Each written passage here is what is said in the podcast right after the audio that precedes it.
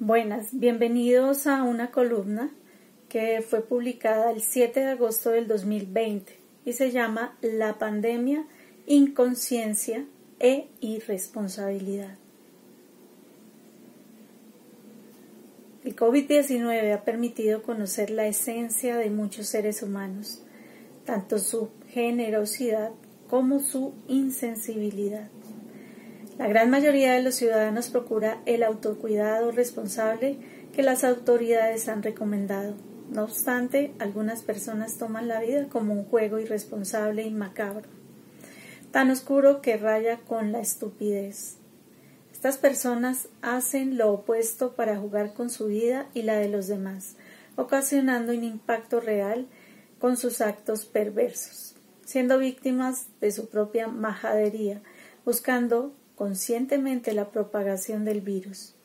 No sé si esto les causa risa o es que tienen en su mente o qué es lo que tienen en su mente.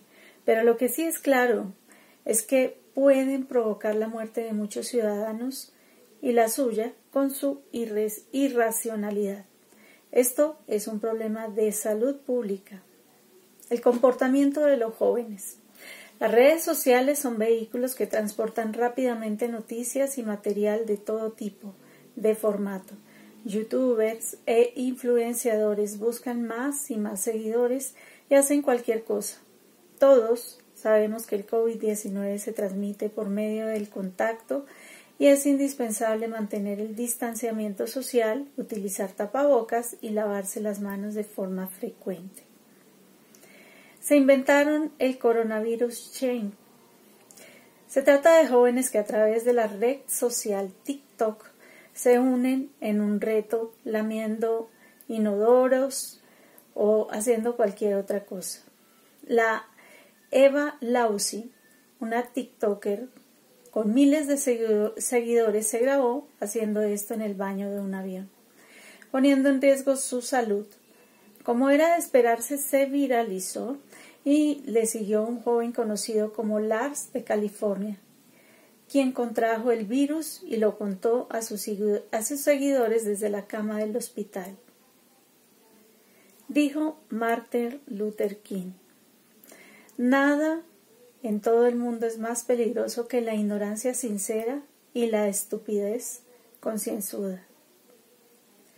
Existen personas que salen de sus casas para grabarse violando la cuarentena, como una gran hazaña, solo por subir un video a una red social. ¿Qué busca una persona que viola las prohibiciones legales? ¿Causar gracia?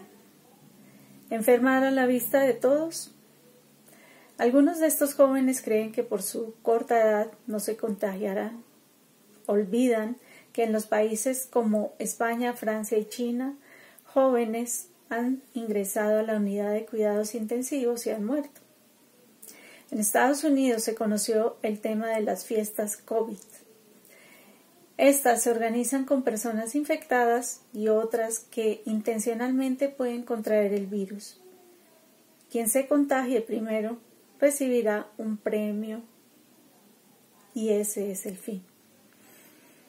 La violación de las medidas sanitarias y abierta propagación de una epidemia constituye un delito contra la salud pública en Colombia.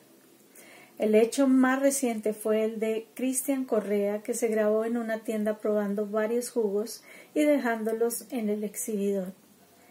Él dijo que lo que hizo lo hizo para publicarlo en TikTok. Hecho que ocurrió en el departamento de Risaralda ahora deberá responder ante las autoridades. Al final, el joven admitió que se dejó llevar por otros videos que había visto. Muchas personas conocen los actos delictivos cometidos por la youtuber Daneidi Barrera Rojas, conocida como EPA Colombia, y las consecuencias que tuvo que afrontar por no tomar en serio las absurdas conductas que subía a sus redes sociales. Estos actos no los sufre quien los realiza, sino los demás. Y aún así no se aprende. Comportamiento de adultos. El alcalde del municipio de Algeciras, Huila, Libardo Pinto, Liscán, tomó una brillante decisión, celebrar una boda en, una boda en medio de la pandemia. Esto ocurrió el pasado 12 de julio, ignorando por completo el distanciamiento social. Tampoco respetó la prohibición de las aglomeraciones y no le importó que sus asistentes no tuvieran tapabocas. Muy felices celebrando se les observó en redes sociales. De otra parte se supo acerca de un reinado celebrado en Medellín en plena pandemia. El organizador, el señor Alejandro Avendaño, violó las medidas de bioseguridad y se excusó diciendo que estaba cumpliendo una labor de entretenimiento.